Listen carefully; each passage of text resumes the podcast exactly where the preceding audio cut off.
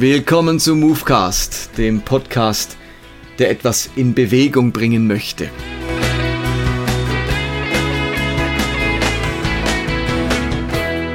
Mein Name ist Martin Benz und jetzt legen wir los.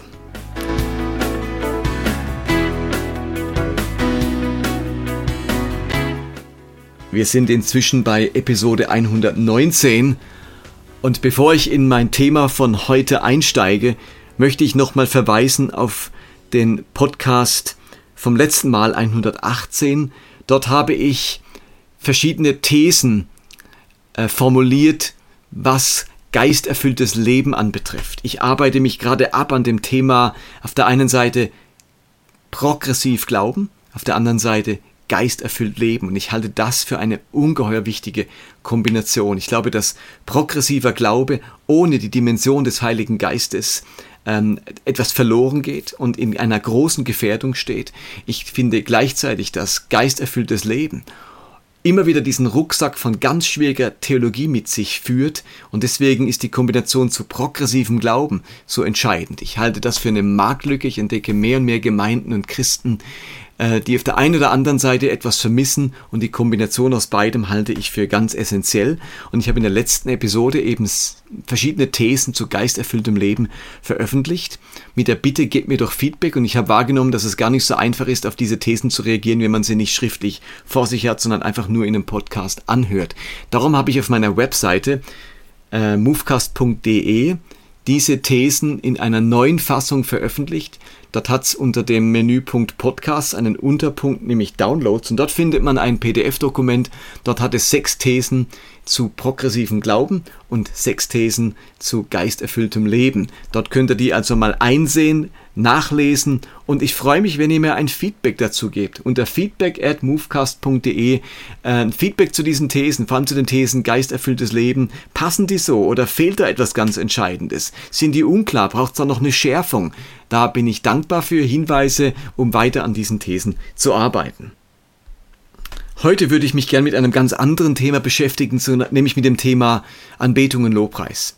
Ich habe äh, vor kurzem ein, war ich eingeladen bei einem Gemeindeverband, um dort im Rahmen dieses Gemeindeverbandes eine Tagung äh, durchzuführen zum Thema Gottesdienste tief und attraktiv.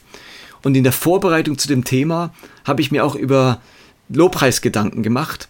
Und das steht wiederum in Zusammenhang mit einer Textstelle, mit einer oder einer Recherchearbeit zum, zum Miriam, dieser alttestamentlichen Frau, der Schwester von Mose und Abraham. Und in dieser Recherche zu Miriam ist mir etwas aufgefallen, das eben eine wichtige Rolle, finde ich, spielt zum Thema Lobpreis und Anbetung. Und das, was ich da bei dieser Miriam entdeckt habe und dann auch auf dieser Tagung äh, vermittelt habe, das würde ich heute gerne in diesen Movecast packen. Ich entdecke nämlich beim Thema Anbetung immer wieder gewisse Spannungsfelder, unterschiedliche Gruppierungen oder Fronten oder Lager, was so das Verständnis von Lobpreis und auch eine Lobpreiskultur anbetrifft. Und ich finde, dass uns ein Kapitel aus dem Alten Testament da ganz viel zu sagen hat, nämlich Exodus, also 2. Mose 15 ist ein total spannendes Kapitel, wenn man der Frage nachgeht, was ist denn eine gute Ausdrucksform von Lobpreis? Vorausschieben muss man das Kapitel 14. In 2. Mose 14 wird geschildert, wie Israel vor einer riesigen Herausforderung steht. Sie sind ausgezogen aus Ägypten. Die ägyptische Armee verfolgt sie und sie sind jetzt am Rande des Roten Meeres, stehen an, am Ufer und vor ihnen das Meer, hinter ihnen die Armee. Und sie sind total verzweifelt. Ist das ihr letztes Stündlein? Entweder sie ertrinken in den Fluten oder sie werden von der ägyptischen Armee niedergemetzelt. Und an dieser Stelle öffnet sich, teilt sich das Meer und Israel kann trockenen Fußes hindurchziehen, während die ägyptische Armee, die ihnen nachjagt, in den Fluten umkommt. Das schildert Exodus 14. Und nun schildert Exodus 15 die Reaktion auf dieses Wunder, auf diese Befreiung, auf diese Erlösungserfahrung, die sie da gemacht haben. Und in Exodus 15 werden jetzt zwei Lieder vorgestellt. Dankeslieder, Lobpreislieder, die erfolgen aufgrund dieser großen Errettung und Befreiung. Und das erste Lieder, Lied, das Exodus 15 schildert, stammt von Mose und das zweite Lied der es direkt im Anschluss kommt, stammt von Miriam. Und diese beiden Lobpreislieder könnten nicht unterschiedlicher sein. Diese beiden Lobpreislieder stehen für mich für zwei Arten von Lobpreis, äh, die ich euch mal ein bisschen genauer schildern möchte. Das Lied des Mose umfasst 18 Verse. Das sind also wie 18 Strophen, denn manche Verse haben mehr als einen Satz. Also Mose dichtet ein Lied, singt mit dem Volk ein Lied, das 18 Verse, 18 Strophen umfasst. Und dieses Lied gleicht eher einer theologischen Abhandlung. Hier wird Gottes Charakter beschrieben, sein Name, sein Handeln in der Schöpfung. Mose malt ein Bild von Gottes Hoheit, aber auch von seinem Zorn, von seiner Feuersglut. Es, er singt über Gottes Atem, über Gottes mächtige Hand und er vergleicht Gott mit den Göttern der anderen Völker und er beschreibt, was Gottes Gedanken für sein Volk sind, für das Volk Israel und welche Zukunft er ihm verheißt. Und ich würde euch einfach mal so ein paar wenige Verse vorlesen aus diesem Lied des Mose. Da heißt es zum Beispiel, ich will, den Herrn, ich will dem Herrn singen, denn er ist mächtig und erhaben. Pferde und Reiter warf er ins Meer. Der Herr ist meine Rettung und Kraft. Er lässt mich fröhlich singen. Er ist mein Gott, ihn will ich preisen. Er ist der Gott meines, meines Vaters, ihn will ich ehren. Der Herr ist ein mächtiger Kämpfer, sein Name ist Jahwe. Oder Herr, deine Hand tut große Wunder, ja, deine gewaltige Hand zerschmettert den Feind. Oder du bist mächtig und erhaben, du stürzt diejenigen zu Boden, die sich gegen dich erheben, dein glühender Zorn trifft sie und verbrennt sie wie Stroh. Oder der Herr, äh, Herr, wer unter allen Göttern ist dir gleich? Wer ist wie du, herrlich und heilig? Wer vollbringt so große furchterregende Taten? Wer tut Wunder, so wie du? Oder voller Liebe führst du uns, dein Volk, das du gerettet hast. Mit großer Macht leitest du uns bis zu dem heiligen Ort, an dem du wohnst. Und so weiter. Also viele verschiedene theologische Aussagen über Gott, über sein Handeln, über sein Wirken in der Schöpfung und in der Welt. Und direkt danach, nach diesen 18 Versen, kommt das zweite Lied. Es stammt von Miriam und es umfasst gerade mal einen einzigen Vers. Und es hat eher Ähnlichkeit mit einem Rave. Es heißt äh, dann in, in Exodus äh, 15 ab Vers ähm, 20, dann nahm die Prophetin Miriam, Aarons Schwester, ihr Tambourin zur Hand. Alle Frauen schlossen sich ihr an. Sie schlugen ihre Handpauken und zogen im Reigentanz hinter ihr her. Miriam sang ihnen zu. Und jetzt kommt der Text von Miriams Lied. Singt Jahwe, denn er ist hoch. Entschuldigung nochmal. Singt Jahwe, denn hoch ist er und unerreicht. Pferd und Reiter warf er ins Meer. sag's nochmal. Miriam sang ihnen zu. Singt Jahwe, denn hoch ist er und unerreicht. Pferd und Reiter warf er ins Meer. So wie diese Verse geschildert werden, tritt Miriam eher so wie ein DJ vor das Volk, vor die Frauen, ausgestattet mit ihrer Pauke, mit ihrem Tambourin, der, dem damaligen Rhythmusinstrument, der Rhythmus-Section und wird zur Vorsängerin aller Frauen. Und dann wird nicht stillgestanden, sondern es wird äh, von allen der Rhythmus mitgespielt, getanzt und dazu dieser eine Satz gesungen.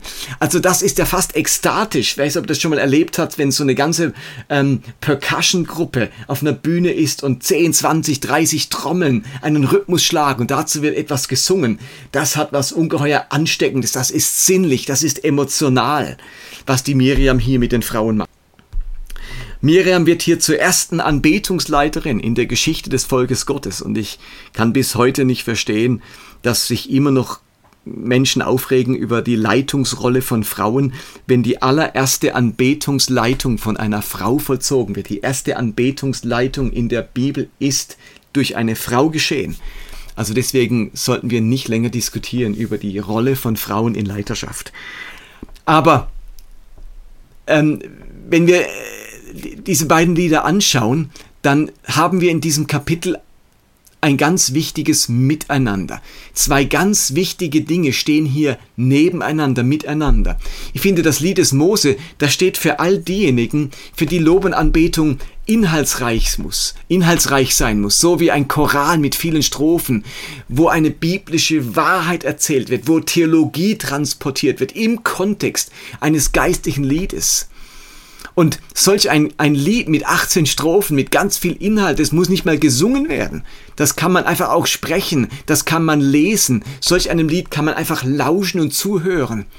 Und denkt an die vielen großartigen Kirchenliedern, die die Geschichte Gottes mit den Menschen widerspiegeln oder die Geschichte eines Menschen mit Gott widerspiegeln. Und solche Lieder inspirieren uns bis heute, ermutigen uns bis heute, trösten uns bis heute. Großer Gott, wir loben dich. Oder das berühmte Bonhe Bonhoeffer Lied von wunderbaren Mächten. Also diese Texte, das sind nicht einfach Lieder. Die haben eine ungeheure Tiefe, eine Tragweite. Dort wird wirklich biblische Wahrheit, Theologie, Gottes Bild transportiert in solchen Liedern. Und ich glaube, wir brauchen in unseren Lobpreiszeiten solche Lieder, die inhaltsreich sind, die eine gewisse Schwere und Tiefe und Tragweite mit sich bringen. Aber im genau gleichen Kapitel ist dann im Anschluss das Lied der Miriam. Und das steht für all diejenigen, für die Lob und Anbetung eher so eine sinnliche, emotionale Erfahrung ist. Dieses Lied steht für Impulsivität, für Lebendigkeit und Begeisterung. Bei diesem Lied der Miriam, da geht es mehr, um, um mehr als um Worte und um Inhalt. Da reicht ein Vers, ein Satz. Also hier geht es mehr um ein geistliches Lebensgefühl, um Leidenschaftlichkeit und Kreativität. Bei solchen Liedern wie dem Lied der Miriam wird keine neue Erkenntnis gewonnen, sondern es wird eine neue Lebendigkeit und eine neue äh, Fröhlichkeit gewonnen. Und ich habe die Bibel weiß um die Bedeutung von beiden Arten vom Lob Gottes. In einem Kapitel können wir beides erleben. Und ich finde, wir sollten das nicht gegeneinander ausspielen, sondern irgendwie in unseren Lobpreiszeiten, auch in unseren eigenen Herzen Raum machen für beides. Ich glaube, wir brauchen in unseren Lobpreiszeiten Lieder, die guten geistlichen Inhalt transportieren, die uns Geschichten erzählen, die Zeugnis ablegen von unverbrüchlichen Wahrheiten. Und auf der anderen Seite brauchen wir in unseren Lobpreiszeiten Lieder, die uns emotional und sinnlich abholen, die uns helfen, unserer Freude am Herrn Ausdruck zu verleihen, die nicht nur unseren Kopf, sondern unsere Seele volltanken und nach außen tragen, wovon das Herz voll ist.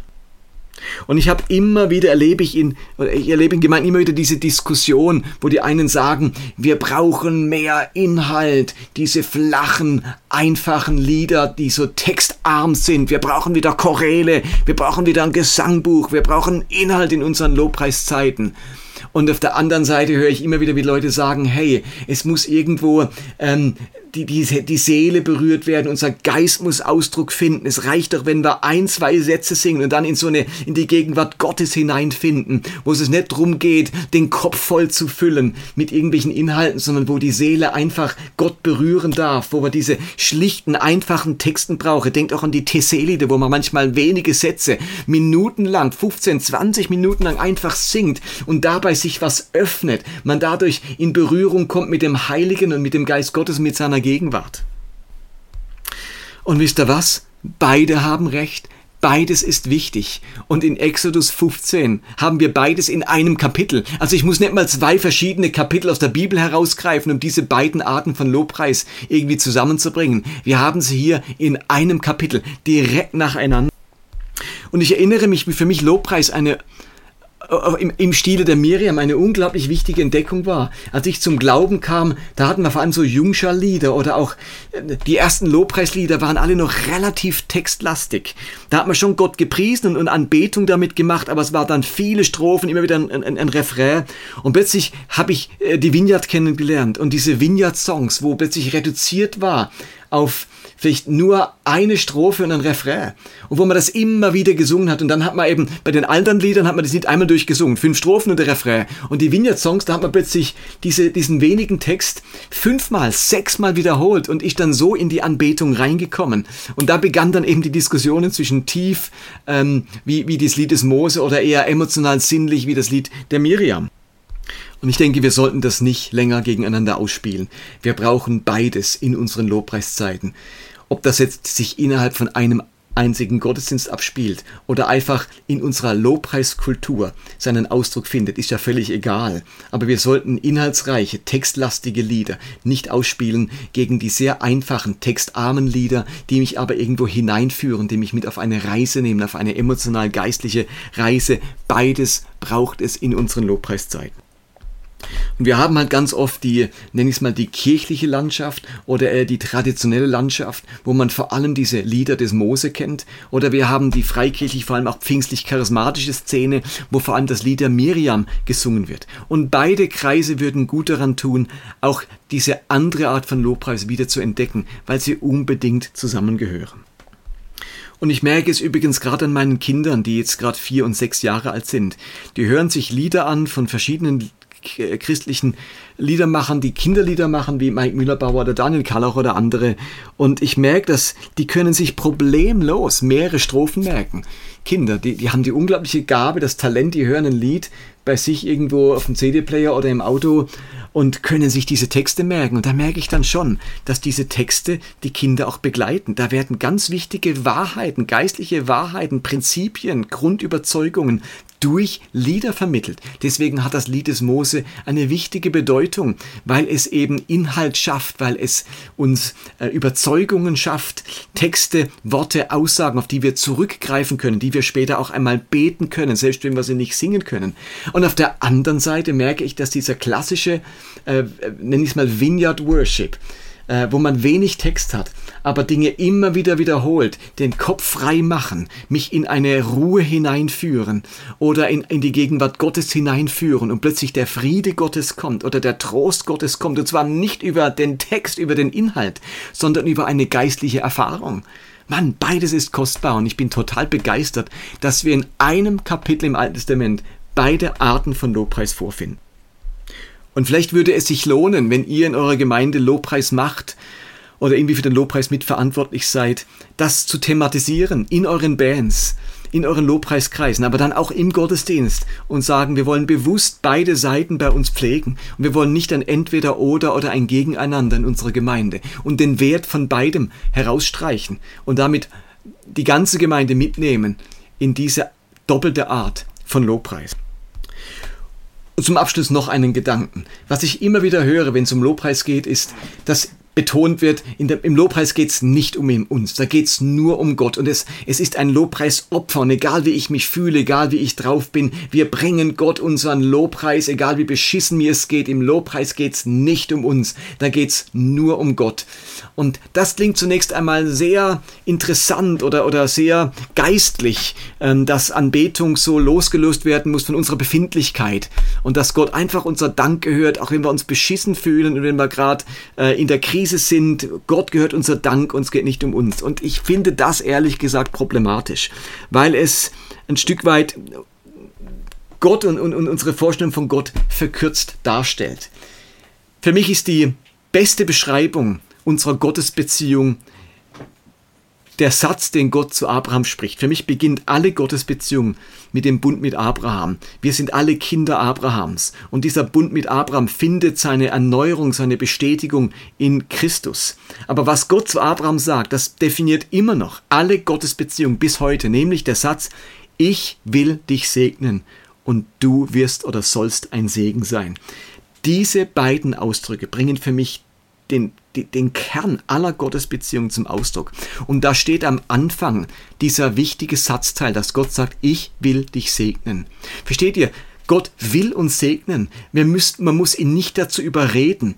Der Segen Gottes ist nicht ein Bonus, der erfolgt, wenn Gott genug gebetet, gebe, gebeten wurde, wenn er genug angebetet wurde. Nein, der steht am Anfang.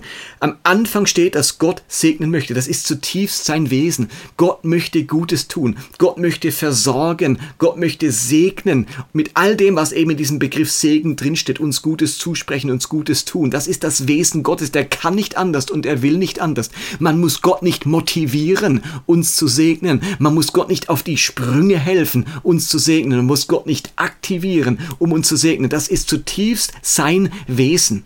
Und die Reaktion, das, was darauf folgt, ist, dass auch wir ein Segen sein dürfen, dass wir ein Teil des Segenshandelns Gottes in dieser Welt werden. Gott ist am Segnen und jetzt dürfen wir ein Teil davon werden. Schauen, was Gott am Tun ist und ein Teil davon werden. Und dadurch werden auch wir zum Segen. Aber man kann diese Dinge nicht voneinander trennen und so tun, als wäre der, wäre die Anbetung ein Raum, wo das segnende Handeln Gottes keinen Platz hat.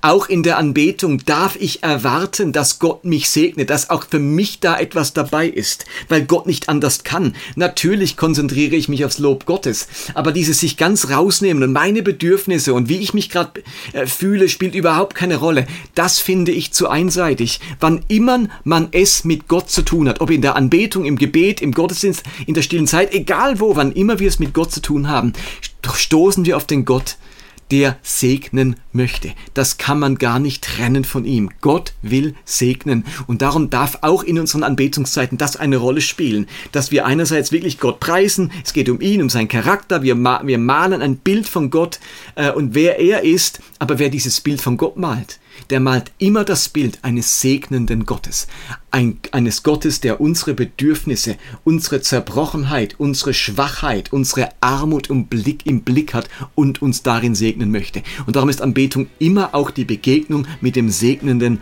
Gott. Da können wir uns nicht einfach rausnehmen mit unserer Bedürftigkeit. Also das ist noch so ein zweiter Gedanke, der mir im Bereich Lobpreis ganz wichtig ist.